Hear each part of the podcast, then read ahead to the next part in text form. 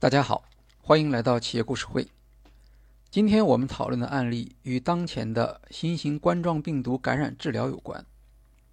二零二零年一月三十一日，著名的医学学术杂志《新英格兰医学期刊》发表了一篇论文，介绍了美国医院治疗新型冠状病毒感染者的一个病例。他们所使用的药物叫做瑞德西韦。在这个病例中，瑞德西韦表现出见效快、治疗效果好的特点。瑞德西韦是美国吉利德科学公司研发的抗病毒药物，本来是用于治疗埃博拉病毒的。据这篇论文报告，瑞德西韦在治疗冠状病毒感染方面是很有前景的。尽管瑞德西韦还没有获得上市的批准，但在美国已经完成了二期临床试验。国家药监局已经紧急批准了三期临床试验，如果试验顺利，也可能提前上市。不过，人们也会有疑问：瑞德西韦只不过治好了一例，为什么大家会觉得它有可能成为治疗新型冠状病毒感染的特效药呢？这就不得不提到吉利德这家企业以及它在抗病毒药物市场中的地位。接下来。我们会介绍一下吉利德这家企业的情况，并且就它的一项产品定价策略做一个案例分析。美国吉利德科学公司，简称吉利德，成立于1987年。吉利德是一个地名，在中东的巴勒斯坦。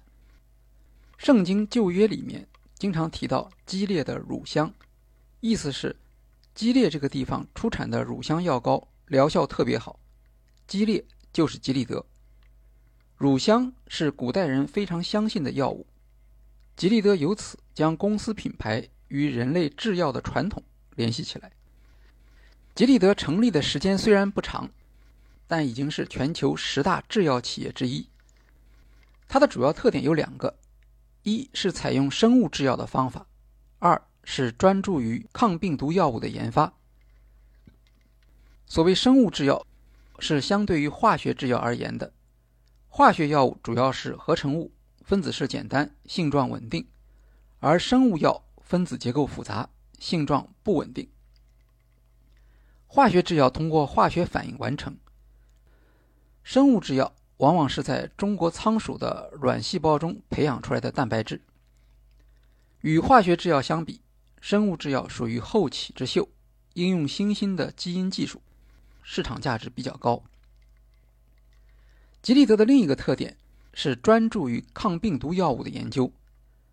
在上世纪八十年代，吉利德创建初期，最恐怖的病症就是艾滋病，它是一种病毒感染，传统的化学药物效果不佳。吉利德的一项主要产品就是治疗艾滋病的生物药。大家还可能听说过一种治疗流感的药物。叫做达菲。非典的时候，曾经认为达菲可以治疗非典，但实际上它主要对禽流感有效。由于近年来禽流感频频发生，生产这种药物的罗氏制药获利很多。今天，在治疗受到新型冠状病毒感染的病人时，很多医院仍然会使用达菲。而达菲的专利是在1996年。由吉利德卖给罗氏的，这也可以从一个侧面反映出吉利德在抗病毒药物方面的技术积累。不过，达菲还算不上是吉利德的代表作，真正让吉利德在制药产业和医疗行业出名的，是它的用来治疗丙肝和艾滋病的药物。丙肝一直被视为只能缓解而无法治愈的疾病。据统计，全球有一亿八千万丙肝病患。二零一三年，吉利德的丙肝药物索菲布韦上市。这款药物最大的优点是能够治愈丙肝，而且治疗过程简单。过去需要注射疗法，现在每天口服一片就行。由于这些革命性的变革，索菲布韦被称为“丙肝神药”。第一代丙肝药物上市后，吉利德又改进推出了新版，从俗称的吉一代现在已经有了吉四代。有了这款药物和制药技术，世界卫生组织也发出乐观的呼吁，希望到2030年在全世界范围内消灭丙肝。索菲布韦上市后，一年内销售额就达到了一百亿美元，是有史以来最成功的药物之一。当然，这款药物也对行业造成了冲击。有人说，索菲布韦的效果好到没朋友。直接将当时的一些主要药物赶出了市场，让传统丙肝药大厂默沙东、强生受伤，还有一些制药企业不得不放弃正在投资研发的药物，损失很大。丙肝药的成功对吉利德的长期经营也不完全是利好，因为它的效果是治愈，这意味着未来丙肝病人就会越来越少，对病人和社会当然是很大的功德。可是，投资人会觉得企业未来的市场将变得越来越小，这样的担忧导致吉利德的股票价格大起大落。在这样的背景下，吉利德做出了一个引发社会广泛争议，或者更直接的讲，是引发了广泛批评的药品定价决策。吉利德给丙肝药的定价是每片药一千美元。一天一片，为期十二周的疗程大约需要八万美元。这个价格公布之后，引起了轰动。尽管美国绝大多数的州将索菲布韦列入医保项目，但许多保险公司以价格过高为理由，限制这款药物的使用范围。比如，只有危重病人才能报销，而其他病人则要等待竞争对手。在二零一五年生产出便宜的药物之后，才能得到治疗。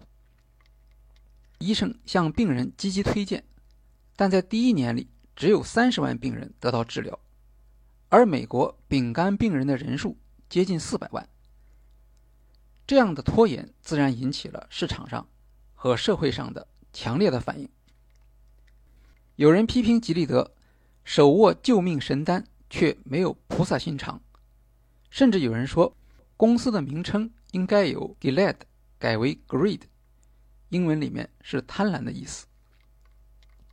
政客们也迅速加入批评吉利德的行业，要求公司降价。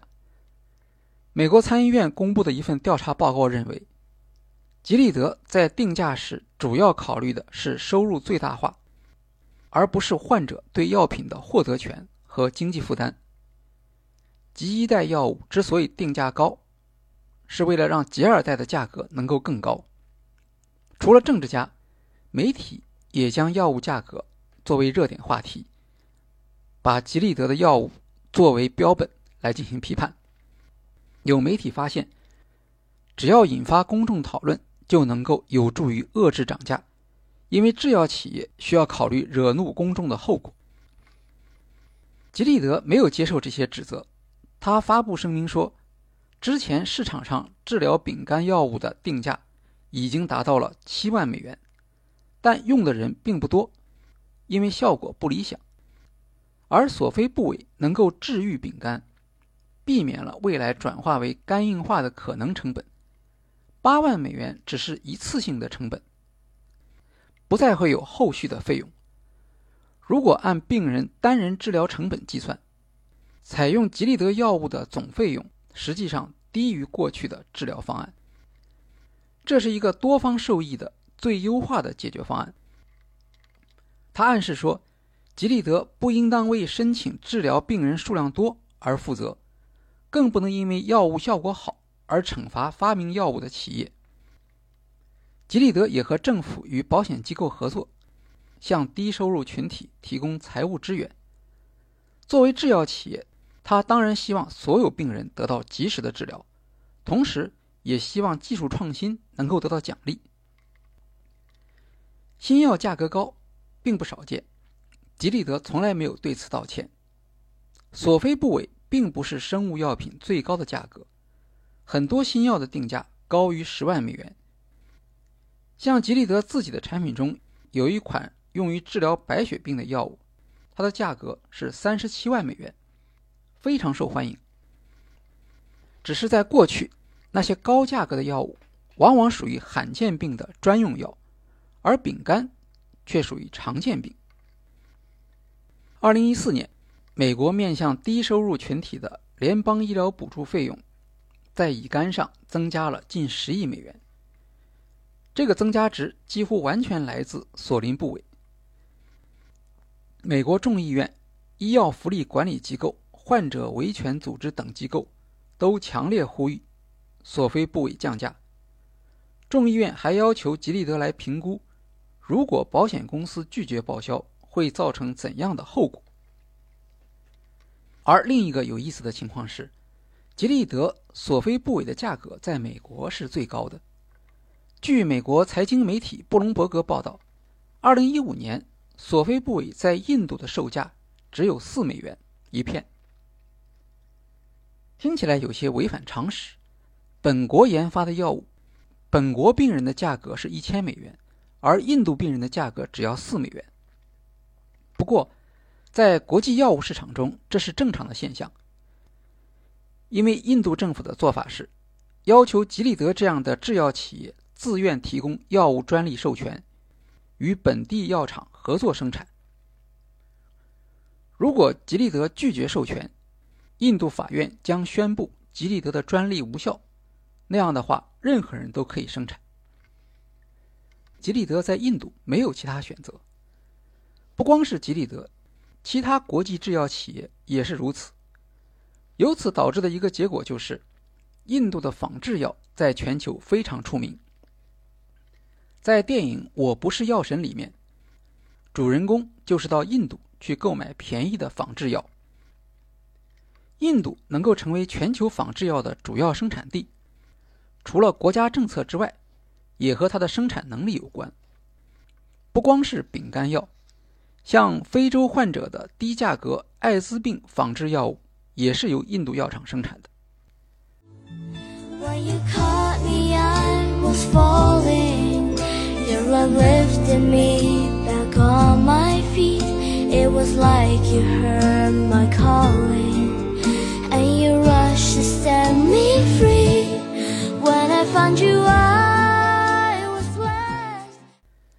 根据吉利德的政策，享受与印度市场同样价格的，还有其他六十个低收入国家的用户。尽管如此，医疗公益组织无国界医生。仍然谴责吉利德，认为受益国家数量太少，并且即使是按印度仿制药的价格，当地病患还是无法承担。他们的口号说：“药品不应该是奢侈品。”吉利德则认为，在印度，授权生产商之间会展开市场竞争，未来价格会进一步的降低。在埃及，百分之二十二的人。患有丙肝，埃及政府的措施比较直接，不授予索菲布韦和其他任何丙肝药物专利权，每间厂商都可以自由生产仿制药，而不用向吉利德交纳专利许可费。中国、印度、巴基斯坦和埃及是世界上丙肝患者最多的国家。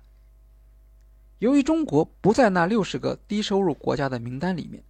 索菲布韦在中国的价格同样比较高，许多中国丙肝患者使用的也是印度仿制药。《新京报》在2018年的一篇报道中说，中国患者购买印度的丙肝仿制药，一个疗程的价格一万人民币，而正版药大约需要六万元。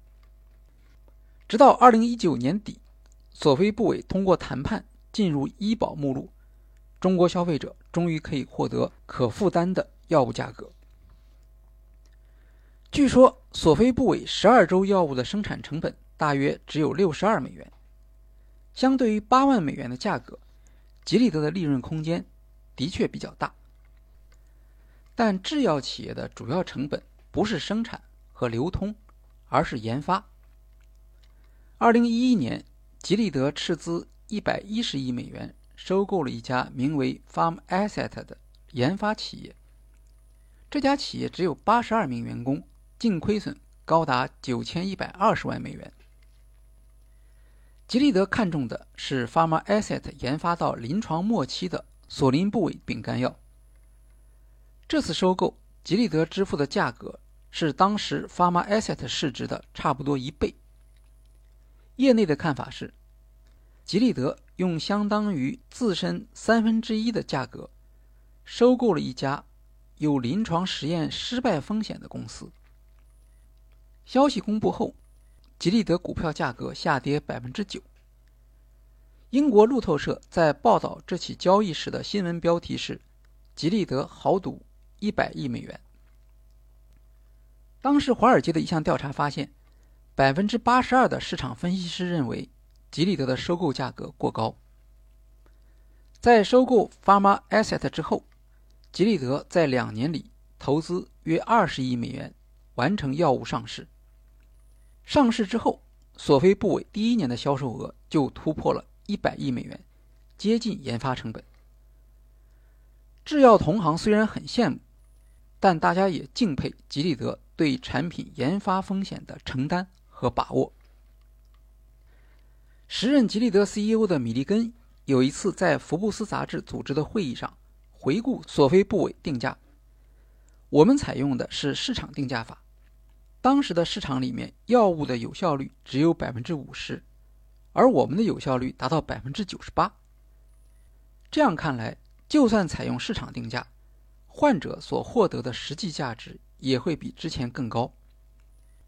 我们的错误是没有很好的考虑有多少病人会需要这款药物。在美国，药物审批时间比较长，医生群体很早就知道了索菲布韦治疗效果。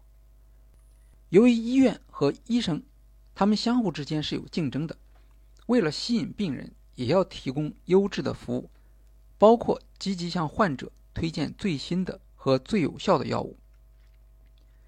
吉利德当时不知道的是，在医生群体看来，需要立即使用这款药物的患者多达几十万人，因为吉利德只考虑了当时正在治疗丙肝的病患数量。却没有考虑许多病患会因为新药的疗效和医生的推荐而加入新增加的用药申请。保险公司和医药福利机构很可能也不知道这个潜在的数字。结果，当新药上市之后，用户蜂拥而入，导致费用急剧上升，又不得不设置用药条件，病患怨声载道。米利根承认，吉利德对市场的估计过于保守。在索菲布韦上市一年时间里，寻求丙肝治疗的用户增加了四倍。他说：“我们从没有想到会有这么多的用户，自然也不会想到保险公司和政府救助的费用规模。制药企业与保险公司和政府医疗福利部门之间一向存在着矛盾。”这也是吉利德没能在事先做好沟通的原因之一。在社会舆论的压力下，吉利德的日子很难过。不过，定价难题的解决比预想的要快。二零一五年，竞争对手艾伯维的产品开始上市，对吉利德产生了价格压力。到二零一七年，艾伯维公司的新药艾诺全。八周疗程的价格已经下降到两万六千美元。有消息说，二零一八年艾伯维的市场份额会超过吉利德。二零一八年，吉利德推出一款新型的仿制丙肝药，价格下降到高峰时的四分之一。随着价格下降和更多的病人得到治疗，批评的声音渐渐弱了下去。大家很可能会注意到，在药物价格控制方面，政府的角色是很重要的。首先，政府本身就是市场上最大的采购商之一。面向低收入群体的医药补助方案，通常是由国家财政直接支持的。政府的采购权是与药厂谈判药品价格时的重要砝码。在中国。吉利德丙肝药物列入医保目录，就是竞争性谈判的结果，既保证了病患可以用到最有效的药物，同时也控制了用药的成本。二零一七年，在索菲布韦争议的高潮时期，美国麻省理工学院曾经有专家建议，由美国政府来收购吉利德，然后生产低价的丙肝药物。他们还测算了成本，按照当时的市场价格，治疗全国丙肝病患的费用是一千一百三十亿美元。吉利德的市值大约一千亿美元。如果按照百分之三十的收购溢价，再加上两百六十亿美元的公司债务，美国政府需要支付一千五百六十亿美元来收购吉利德。但吉利德手上还有其他药物，像是占有百分之五十市场份额的艾滋病治疗药物，这些优质的资产可以转卖出去，再加上。政府经营不需要支付税收，由政府购买吉利德的总成本，实际上只要三百二十亿美元，可以节省百分之六十的治疗费用，而所有的病患都可以马上获得治疗，不用排队。不过，政府方面尽管在口头上很严厉，动员了各种社会力量向吉利德施加压力，但在行动上还是非常谨慎的。既没有命令吉利德降价，也没有采纳收购吉利德的建议，因为这样做意味着用行政来替代市场，可能导致效率下降、创新停滞，最终承担代价的还是病人和社会整体。而吉利德在制药行业的支持下，也表现出强硬的立场。爱国的口号也好，社会责任也好，都没有能够让他让步。当然，政府好像也有理亏的地方。毕竟，企业生产出来治愈丙肝的药，病人却用不起，这也说明政府的医疗费用计划有漏洞，至少是缺乏预见性。丙肝患者人数众多，价格问题迟迟得不到解决，可能会导致不好的结果。最后，真正起作用的还是竞争对手的加入。吉利德所获得的利润如此之高，一年之后，制药巨头艾波维就研发上市了类似的产品。六家国际大型制药企业相继进入这一市场展开竞争，高治愈率加上高密度的竞争，带来的结果是丙肝药作为一个市场，迅速走向衰落。药品价格在五年时间里至少下降了百分之六十。二零二零年，美日欧三大市场的丙肝患者有望比二零一三年下降百分之二十五到百分之三十。吉利德前任 CEO 米利根说：“丙肝领域中可做的事情已经不多了。”对于吉利德，丙肝药品价格这个争议性的话题总算告一段落，并且几乎可以说是以喜剧的方式结束的。他用市场定价。和地区定价的方法，帮助全球社会消灭了一种危害很大的病患，获得了惊人的利润，为病人、社会和投资人都带来了价值，也尽可能照顾了低收入群体和发展中国家的具体困难。二零一五年，吉利德丙肝系列药物收入一百九十一亿美元，二零一七年，这个数字已经下降到。九十一亿美元。现在烦恼的是吉利德的股东们，他们不知道吉利德还能不能推出新的像丙肝药一样成功的药物，来保持销售收入的增长。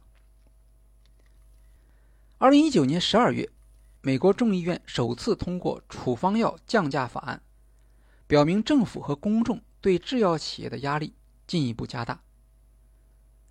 药价过高是一个世界性的难题，类似索菲布韦定价的争议，未来很可能还会出现，就像是悬在创新制药企业头上的达摩克利斯之剑。